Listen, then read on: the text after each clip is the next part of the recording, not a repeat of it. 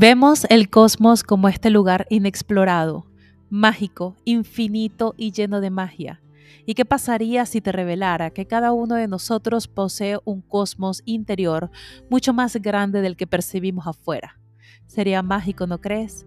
En este podcast, La magia del cosmos, exploraremos juntos vivencias, experiencias y conocimientos para que puedas revelar y conectar con tu luz yo soy María Esperanza, astróloga y coach, autora del blog Nuestro Cosmos y vengo a acompañarte en este viaje estelar para que juntos revelemos la magia del cosmos. Así que vamos a comenzar.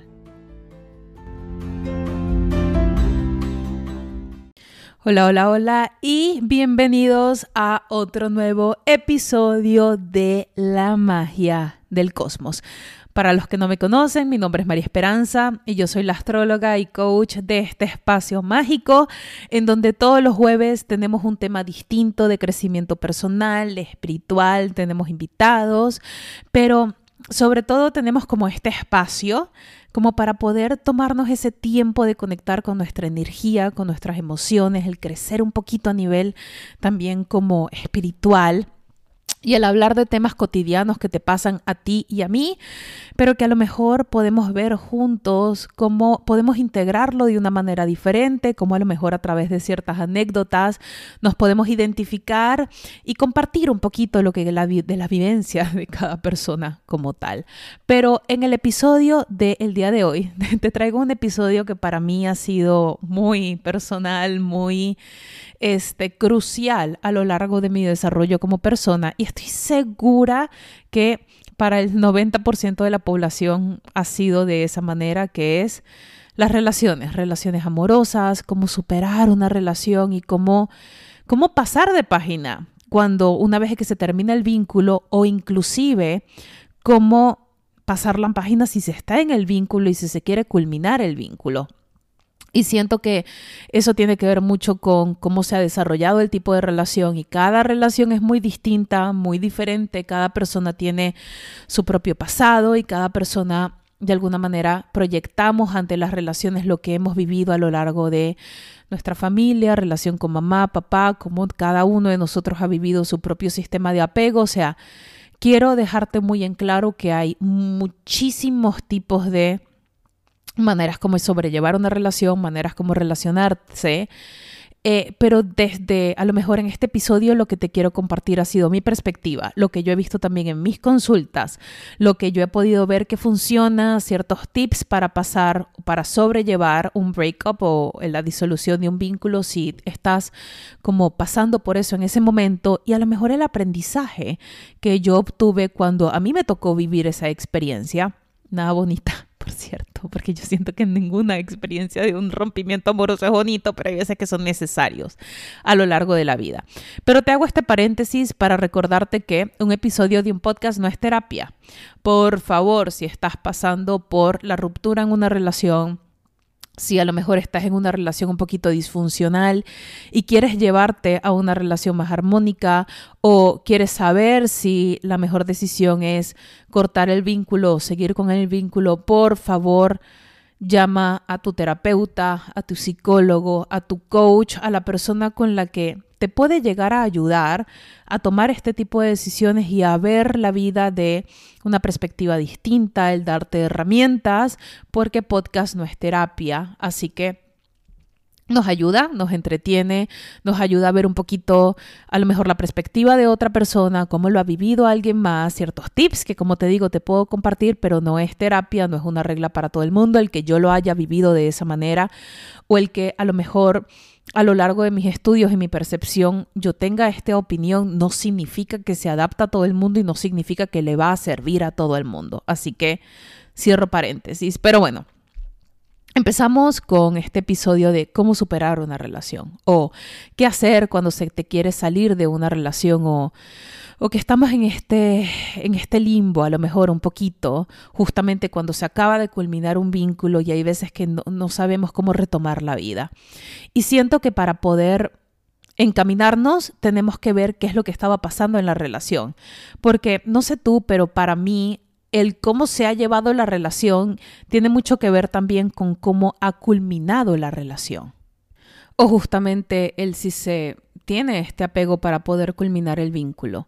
Y te voy a contar un poquito de mi experiencia para ver si nos podemos como identificar un poquito aquí, porque siento que no, no solo yo a lo mejor he vivido esto, pero ah, hace unos cuantos años ya, digamos que yo inicié una relación con una persona dependiente, dependiente al alcohol, dependiente a nivel emocional, y obviamente esta relación reflejó mucho de todas estas heridas a nivel emocional que yo todavía tenía, que no había visto, que no había sanado, que no me había dado la tarea de sanar, pero eh, inicia este vínculo de una manera muy codependiente, muy obsesiva con esta persona que de alguna manera despertó todos mis sistemas de apego de un solo golpe. Y cuando se culmina el vínculo, se culmina de la manera más, eh, yo sentía desgarradora, porque culmina a través de una infidelidad de su parte, la persona sale embarazada, yo salgo corriendo a México, o sea, fue, fue un show, fue un show. Cuando les digo que fue un show, fue grave. Luego la persona de alguna manera me empezó a acosar y eso duró años, ese acosamiento, y fue un acosamiento fuerte, muy fuerte, que yo de verdad dije, yo, yo aquí ya no, no, no tengo la capacidad de poder manejar esta situación a nivel mental, me está sobrepasando. Y de alguna manera allí comprendí que eh, todo tenía que ver conmigo, ni siquiera con la otra persona, conmigo. Y era el yo volver a recobrarme y el volver a tenerme, porque yo siento que yo me perdí en el vínculo. Yo sentía que mi identidad como persona estaba completamente out, o sea, yo perdí lo que me gustaba, lo que yo quería hacer, perdí mi norte, mi foco, y todo fue dado y entregado a esta persona. Y de alguna manera yo decía, y, fue mucho de lo que me llevó a en su momento poder superar el vínculo, pero en el momento de la ruptura yo no podía comprender por qué si yo le había dado todo a esta persona, todo, cuerpo, alma, corazón, dinero, visión, planes, literalmente mi vida entera, cómo esta persona me podía haber traicionado de esa manera, ¿no? Y luego fui comprendiendo que no funciona cuando nos entregamos tanto y tan, tan enteramente. Y luego dije, wow, yo, yo me perdí por completo. Yo me di tanto, tanto, que quedaron estas partecitas de mí como con muchos signos de interrogación de ¿y ahora qué? ¿Y ahora qué hago? ¿Y ahora cómo me reconstruyo? ¿Y ahora quién soy? Porque literalmente el mundo se me vino abajo por completo. O sea, yo literalmente tuve que salir de mi país por esa circunstancia. Y de alguna manera, lo que te quiero compartir es que a través de, esa emoción o, de ese rompimiento, fue uno de mis despertares más grandes para abrir los ojos en cuanto a quién era yo. Porque recordemos que, o si no has escuchado el episodio El Gran, el gran Despertar, te lo dejo, está aquí en, en la lista de episodios. Pero el primero fue con mi papá, pero este segundo fue hacia mí misma, fue hacia él yo no tenía ni idea de quién era, no tenía ni idea de qué quería, no tenía ni idea de cuáles eran mis estándares, qué era lo que yo quería en una relación. Yo solo quería ser querida, yo solo quería ser amada, yo solo quería ser adorada, yo solo quería que una persona de alguna manera quisiera tomar un vínculo, quisiera tener una relación conmigo en serio. Y yo asumí que ese cariño que esa persona me estaba dando era suficiente. Y me yo me daba cuenta de que en la relación no era suficiente el cariño que, que esta persona me daba. Y sentía que entonces yo tenía que sacar partes de mí como para complementar ese cariño, como para hacer que sí fuese suficiente.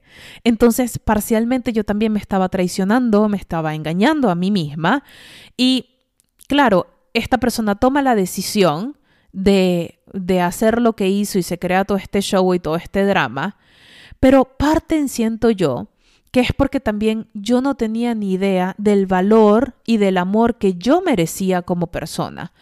No tenía la menor idea de lo que yo realmente quería y cómo lo quería. Y digamos que acepté lo que había. Y cuando me lo quita, yo literalmente sentía que me iba a morir. Porque sí, y yo sé que nadie se muere de amor, absolutamente nadie se muere de amor, pero yo sentía que me iba a morir.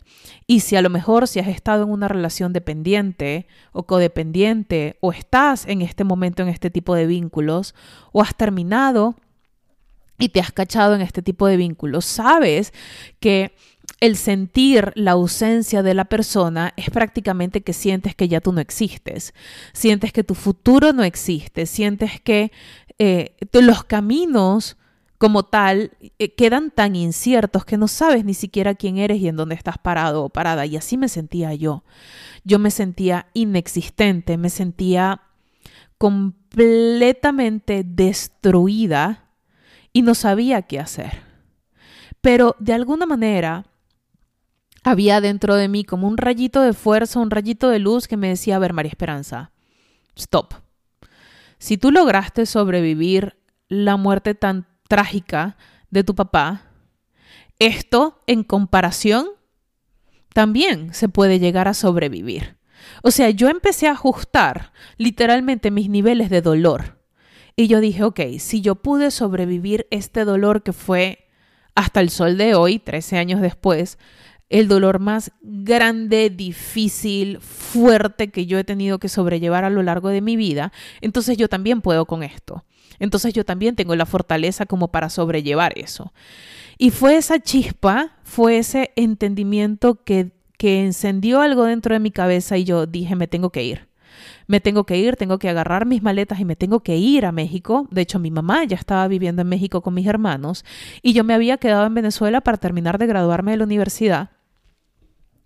Eh, y de hecho ya yo vivía con la persona, o sea, era un vínculo muy fuerte.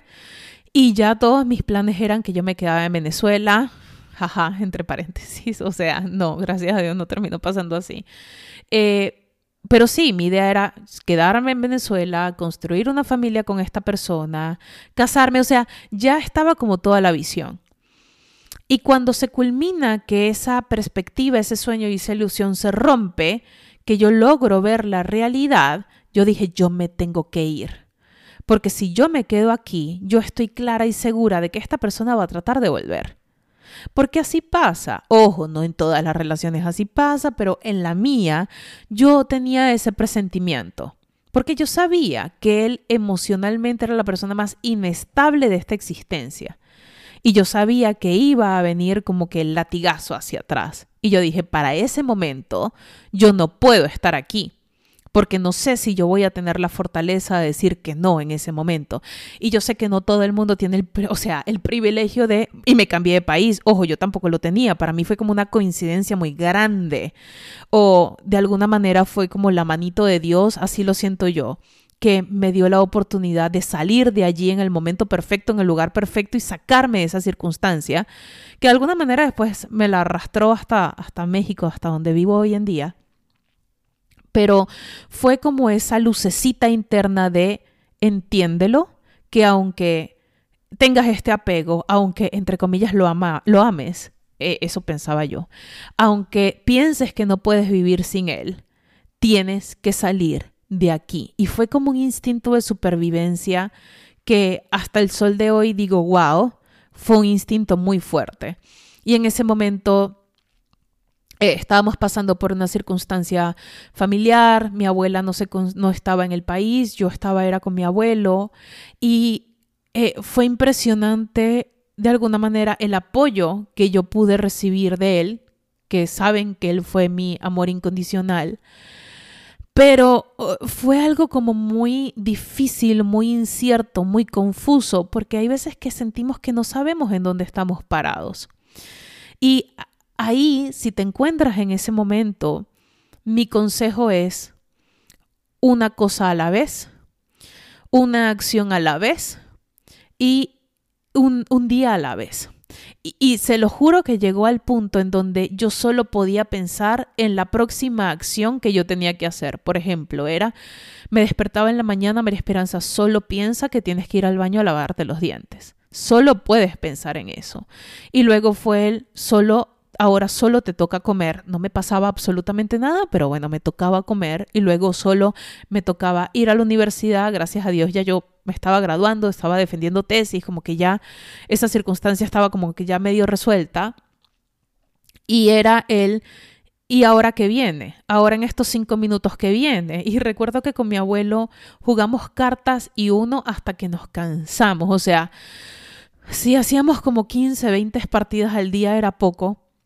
Eh, porque era esta, esta tarea que yo necesitaba ocupar mi mente en el paso después. De hecho, me acuerdo y me, como que se me pone la piel de gallina y se me, se me atora la garganta el recordar en ese estado en el que yo me encontré en ese momento y eh, luego fue el, haz la maleta, recoge la casa, deja todo en orden, eh, pasa ciertas firmas que habían que pasar, eh, el título de la universidad, olvídalo, me lo mandan a México, yo no quiero graduación, adiós.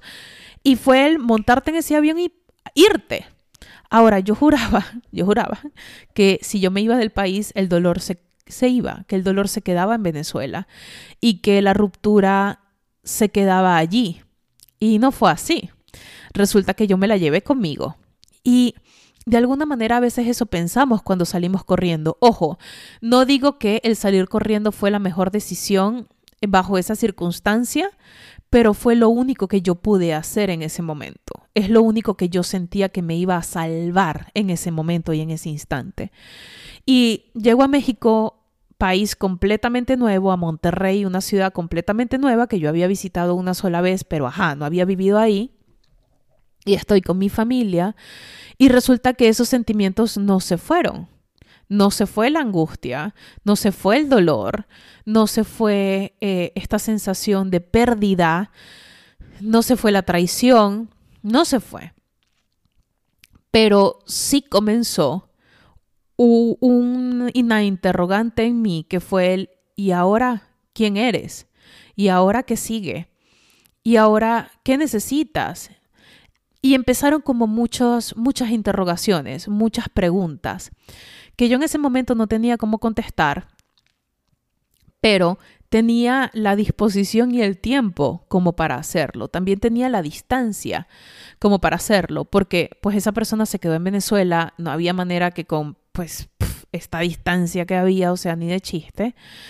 Pero el, el problema es que había una dependencia tan grande de ambas partes que esta persona empieza el acoso.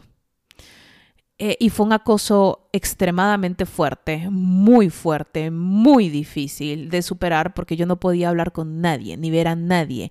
Mis redes sociales estaban completamente hackeadas, mi correo, mi teléfono, todo. Yo literalmente yo sentía que yo no era persona.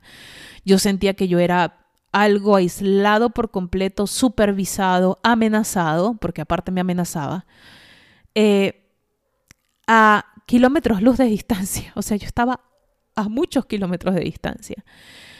Y de alguna manera yo pensaba que esa persona todavía tenía una parte de mí, una parte de lo que yo era, una parte de mi identidad.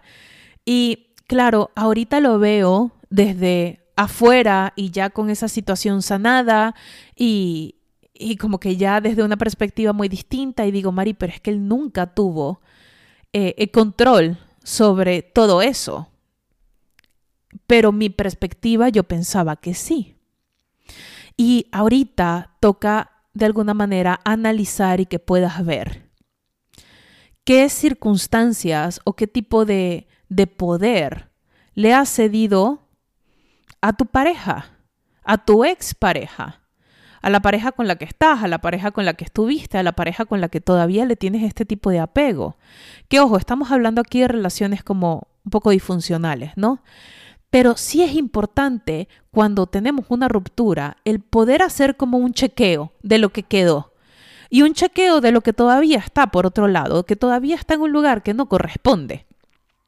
Y en ese momento yo me di cuenta de que le había cedido a esta persona un poder que nunca le correspondió, porque le cedí mi seguridad, le cedí mi paz mental, le cedí mis esperanzas, le cedí mis sueños, pero también le cedí mi seguridad como tal.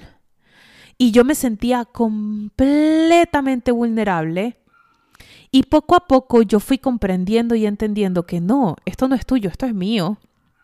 No, tú no tienes por qué tener acceso a mis cuentas. Yo puedo cambiar la contraseña, verificarlas por todos lados. De hecho, cambié de Facebook, Instagram, yo perdí todo, todas las fotos, todo el cuento. Y yo dije, no me importa, no me importa, quédate con todo. Pero tú no puedes tener acceso ni puedes controlar a la persona que soy yo hoy en día. Ojo, eso no pasó de la noche a la mañana, eso me tomó más o menos un año, dos años. No fue tan fácil.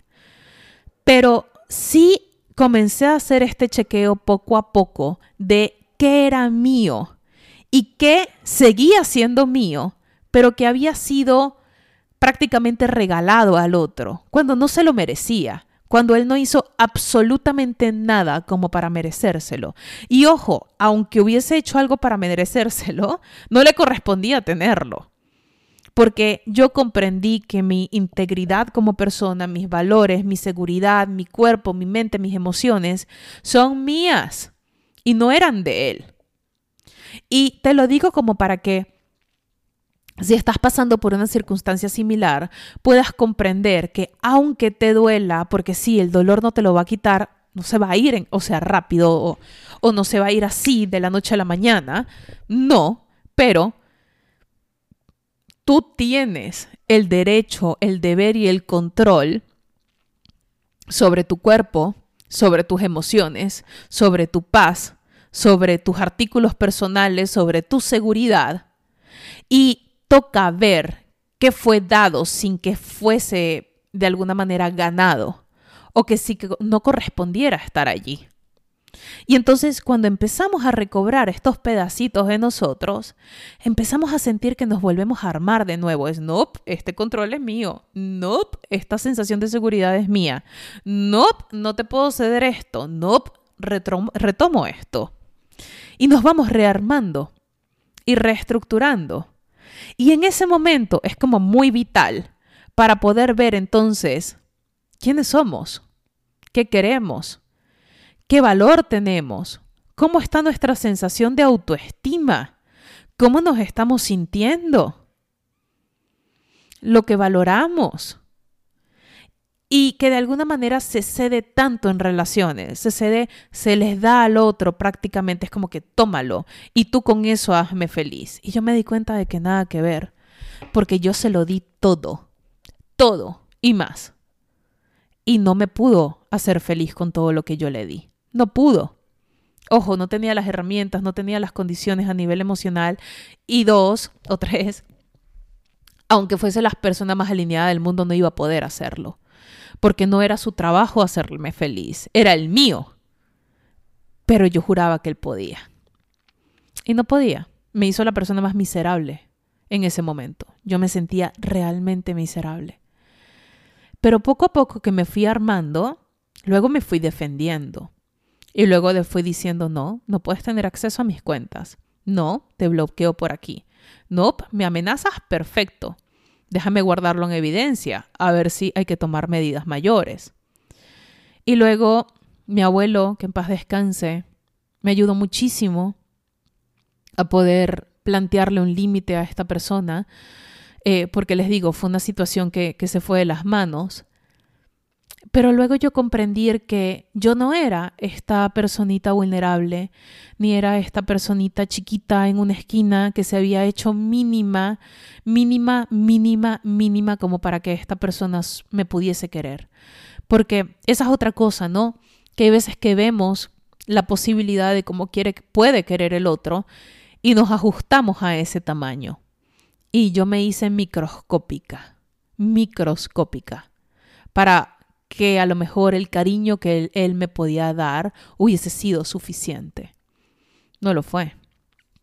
Y el problema es que luego yo tuve que empezar a, ajustar mi tamaño y empezar a crecer también poquito a poquito poquito y me fui, fui agrandándome. Mi tamaño fue creciendo, creciendo, creciendo, creciendo, creciendo, hasta que yo tuve la posibilidad de decir, te suelto, te perdono, no te quiero más en mi vida, te doy gracias por lo que me enseñaste, porque yo siento que gracias a eso uno, yo puedo ayudar a personas que estén pasando por lo mismo, pero también me dio esta sensación de, de amor propio muy grande, que si tú me lo hubieses dicho en ese momento, Mari, pero es que esto está siendo como un reto como para que puedas amarte más y quererte más y para que puedas construir después la relación a futuro que si quieres, yo te hubiese dicho, estás demente, porque me siento en el piso.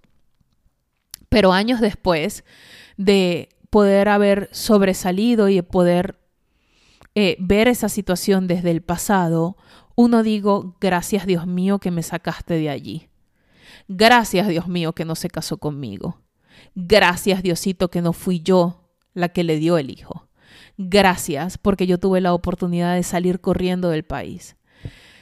Gracias porque me demostraste que soy mucho más fuerte de lo que yo pensaba y que de alguna manera podía tener esta capacidad de verme y reconocerme.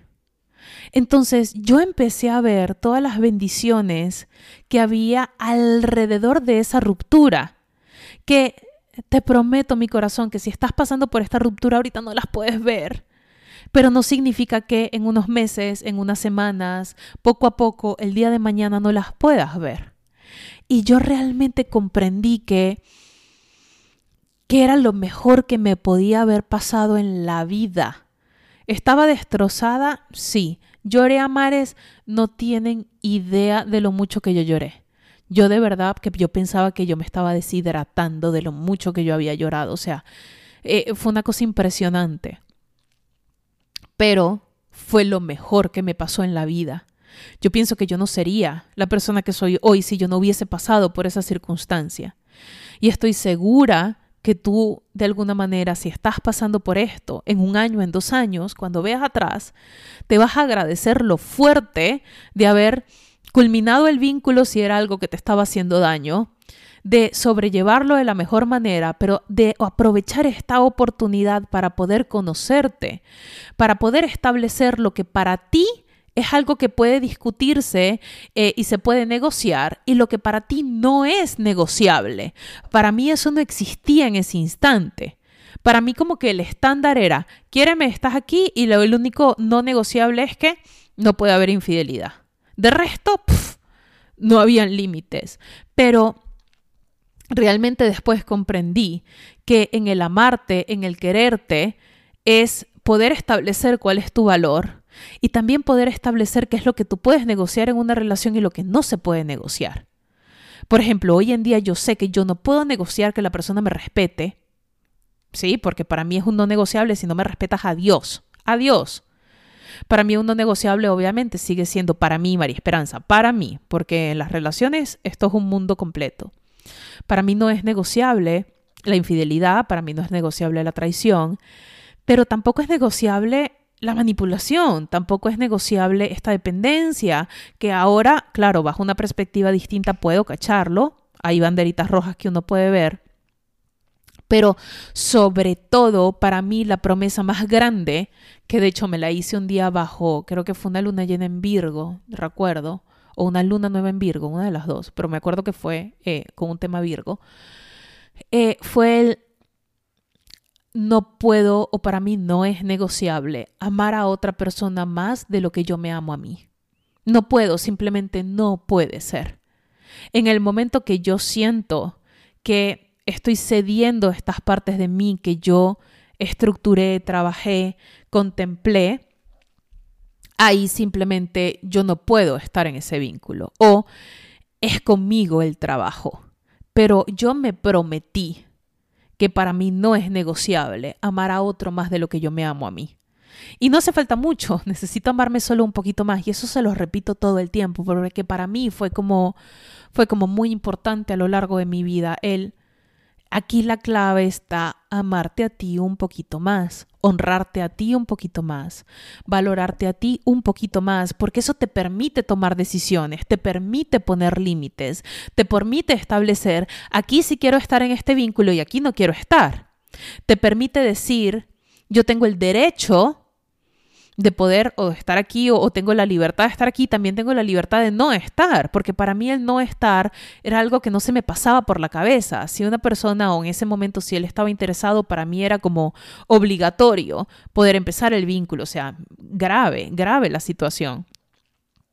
Pero cuando tú estableces este límite y este estándar de que primero contigo y luego con el otro, primero hacia ti y luego hacia afuera, entonces te permite regularte y te permite ver que sí y que no, que se acepta y que no se acepta, que te conviene y que no te conviene. Y otra cosita muy importante es tu brújula emocional. Porque, ojo, yo estaba clara, clara como el cristal de que la relación no era sana. Yo estaba completamente clara. Y todos aquí que me están escuchando, si me estás escuchando, y si has estado en una relación un poco disfuncional, dependiente, lo sabemos. Tú sabes cuando la relación no te da todo lo que tú quieres, cuando la relación te hace daño, cuando simplemente ahí no es. Lo sabes. El tema es que yo no sabía cómo salirme. No tenía ni idea. Y mi dependencia era tan grave que yo sentía que no podía. Y lo quería con todo mi ser, pero no podía. Físicamente no podía, mentalmente no podía, emocionalmente no podía. Y lo veo mucho en mis consultas de que me dicen, Mari, yo sé que no me conviene esta persona, yo sé que yo no puedo estar allí o que no debería estar ahí o que me hace daño estar ahí, pero siento que no puedo moverme. Y si estás ahí, te entiendo por completo. Pero hoy en día, años después, muchos años después, me hubiese gustado tener la fortaleza como para yo romper el vínculo. La fortaleza de decir, y yo me salgo de aquí porque yo me amo, porque yo merezco más, porque yo valgo más, porque esto no es normal y yo no quiero vivir esto el resto de mi vida. Y eso es un trabajo interno que hay que hacer en términos de amor propio, ver cómo están estos sistemas de dependencia, ver de dónde nacen. O sea, es un trabajo muy profundo, muy profundo. Pero lo que sí te puedo decir es que el universo recompensa a las almas valientes.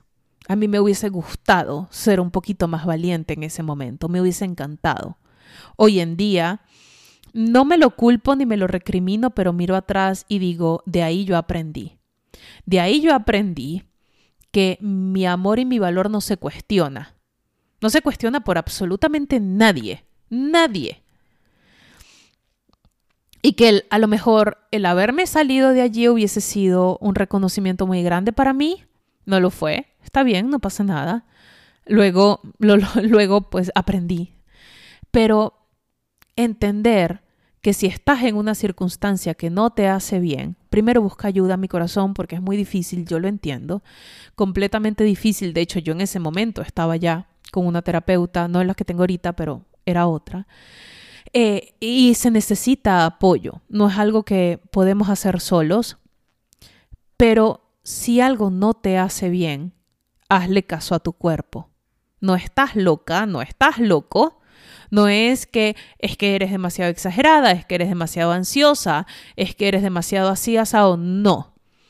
Si tu mente te lo está diciendo, si tu cuerpo te lo está diciendo, si tu alma te lo está diciendo, hazle caso. Hazle caso porque por algo es. Ahora, una vez de que, como les digo, pasó y culminó, y, algo que, es, que se los digo mucho en mis consultas es, quedó esta pregunta muy bonita, que siento que puede ayudar a muchas personas a sobrellevar la ruptura del vínculo. Y la gran pregunta es, ¿cómo te gustaría a ti ser amado o ser querido? Siento que no nos hacemos esa pregunta con con la relevancia y con la frecuencia que debería ser. ¿Cómo te gustaría a ti ser amado o ser querido? ¿Cómo te gustaría a ti ser consentido? ¿Cómo te gusta a ti? Porque aceptamos lo que el otro nos da, pero no nos cuestionamos si eso que nos está dando nos gusta, si eso que nos está dando es suficiente, si es de esa manera que lo queremos recibir. Entonces, este es el momento perfecto como para que puedas preguntarte, oye, ¿cómo a mí me gustaría ser amada o querida? Y te vas a dar cuenta que a lo mejor como quería o como amaba a esa persona no era suficiente para ti. te vas a dar cuenta de que a lo mejor lo que te proveía no encajaba con lo que tú deseabas. O sí. Y si es así, si lo pudo hacer esa persona, primero lo tienes que hacer tú contigo y luego puede hacerlo otra persona también. Porque lo más importante también es darse cuenta que uno, no te mueres y dos, existen más posibilidades. Puede llegar a existir otra pareja. La vida no se acaba, no se te acaba el mundo, no se te acaba la vida. Sientes que se te está acabando, claro está. La emoción ahí está, pero no lo hace. La vida no se termina. Y más bien te da esta oportunidad mágica, hermosa, abierta, de poder encontrar lo que sí te gusta, lo que sí quieres. Y puede que sea por un periodo corto o por un periodo largo, no pasa nada, pero encuentras de la manera en la que tú sí te, te gustaría compartir. Porque esa fue otra cosa clave. Yo entendí que yo no estaba compartiendo, yo estaba dando y recibía migajas. No estaba compartiendo, a mí nadie me estaba dando de su parte.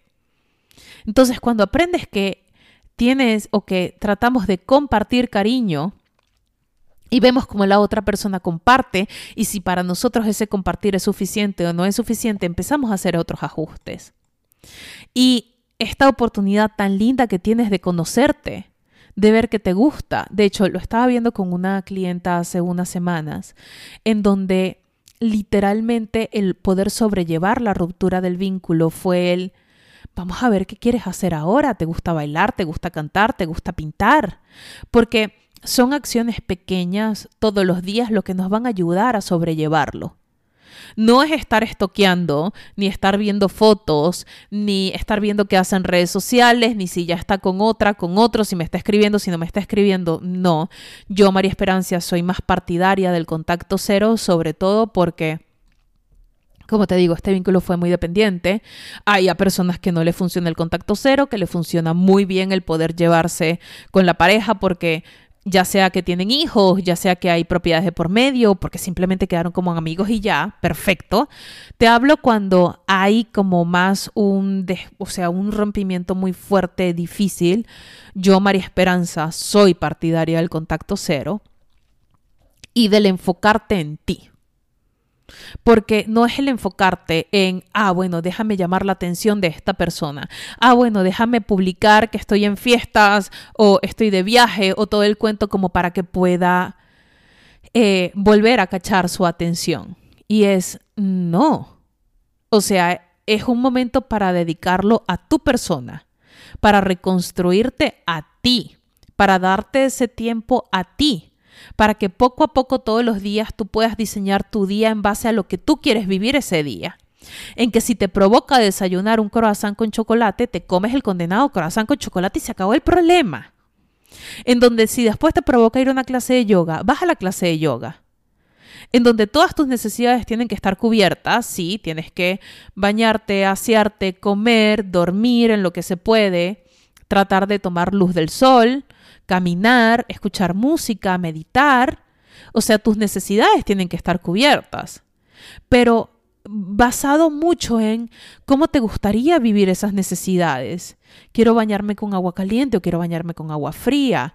O resulta que me compré el champú que huele más rico y que no me lo había comprado y ahorita me lo compro. O sea, es el momento de consentirte. Yo descubrí que en ese rompimiento el consentirme el poder amarme, el poder quererme, el poder darme esa atención que esa persona nunca me lo dio, fue el bálsamo más dulce que yo podía tener.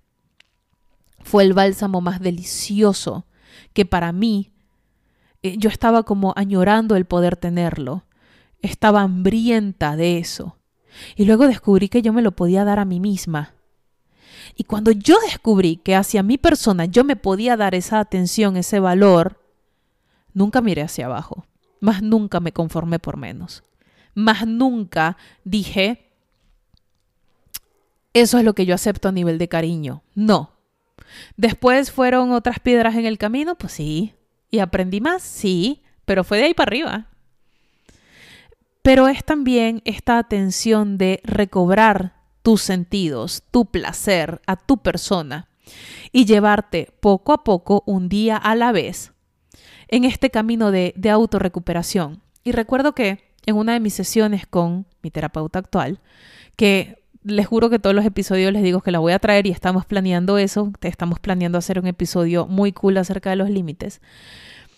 Ella me explicaba, Mari, las relaciones es como un estante donde hay frasquitos y en esos frasquitos hay pócimas.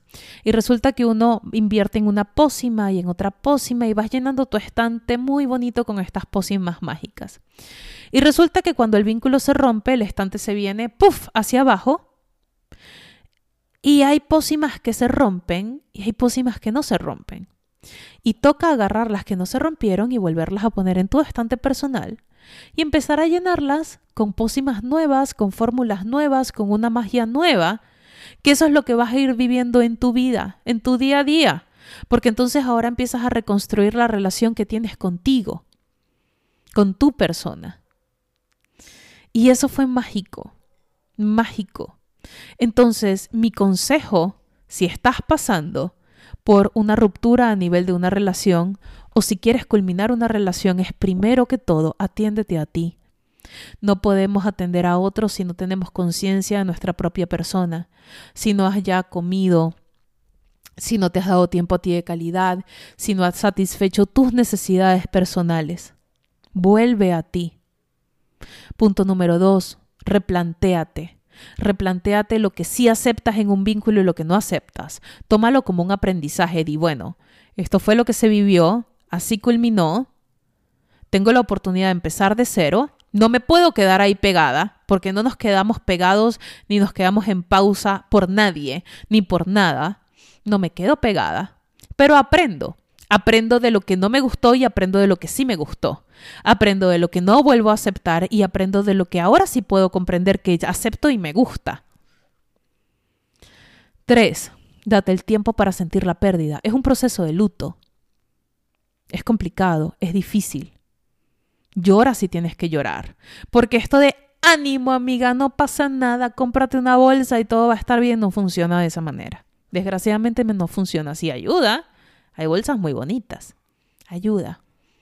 Y puedes darte estos espacios de decir, no, me voy con mis amigas y me voy de shopping y luego comemos helado y luego nos vamos a ir a ver una película. Excelente, date tus espacios. Pero también date tus espacios como para drenar a nivel emocional. Solo que contenido. Date 15, 20 minutos al día, una hora al día. Pero que no consuma todo tu día.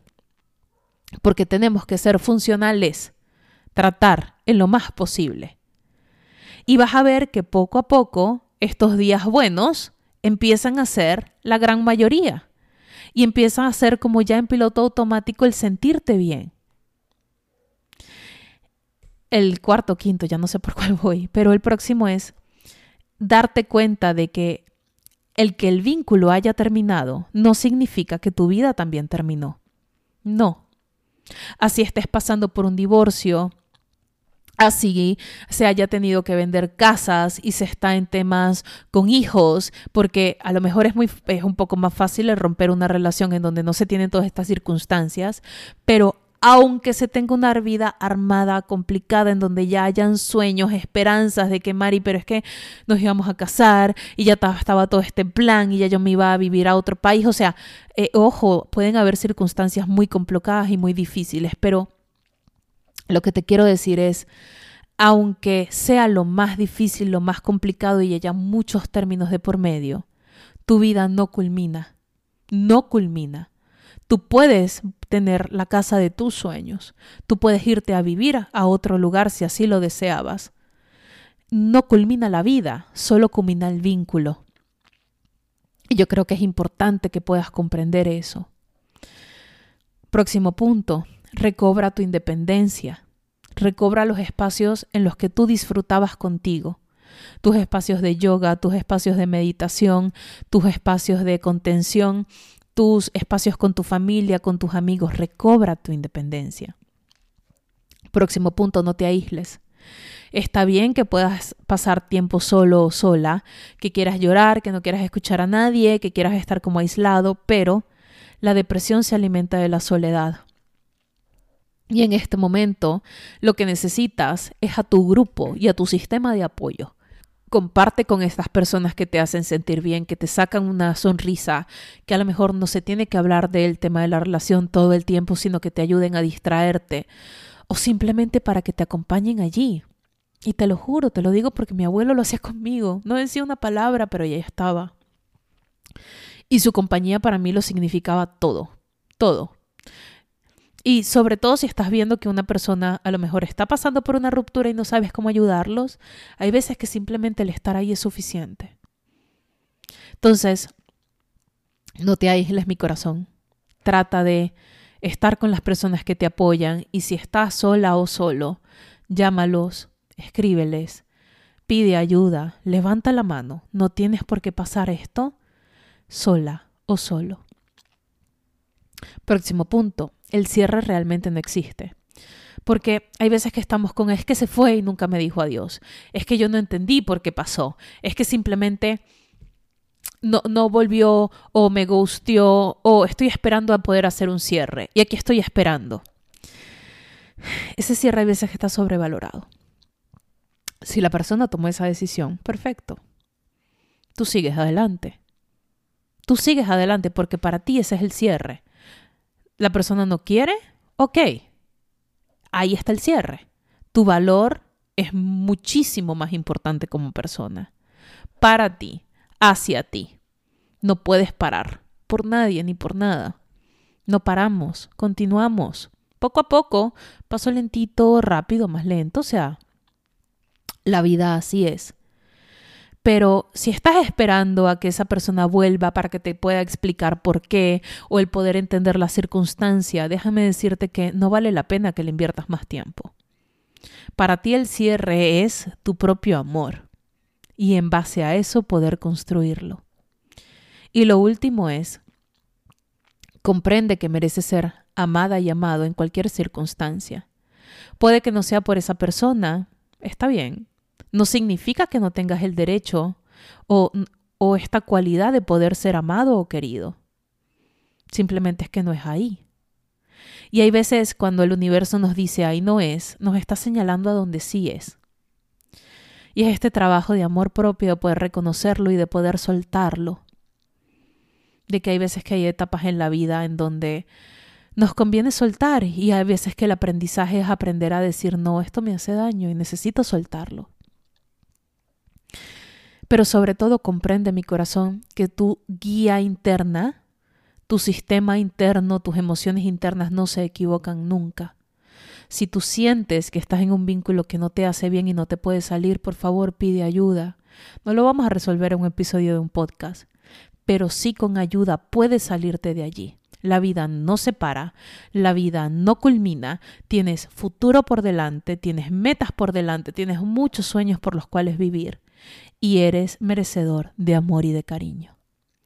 Así que bueno, mi corazón, este es el episodio de la semana o del día de hoy. Recuerda que puedes seguirme en mis redes sociales como Nuestro Cosmos, tanto en TikTok como mi Instagram, en mi canal de YouTube. Y todos los jueves estamos aquí hablando de algún temita a nivel de desarrollo personal.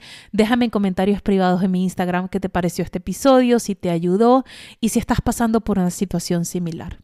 Te mando un beso, cuídate mucho. Gracias por estar aquí. Adiós.